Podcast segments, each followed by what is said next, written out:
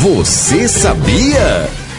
Você sabia que passar o fio dental melhora a virilidade masculina? Oxente! Estudos mostram que os homens que usam fio dental com frequência têm melhor desempenho com seus parceiros. Fio dental no negócio nos dentes e, e uma coisa sexual?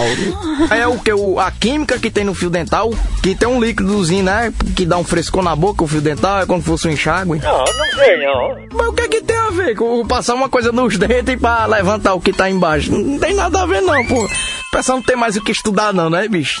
Daqui a pouco dizer que acabou de piscar o olho três vezes, acabou botico. Você sabia?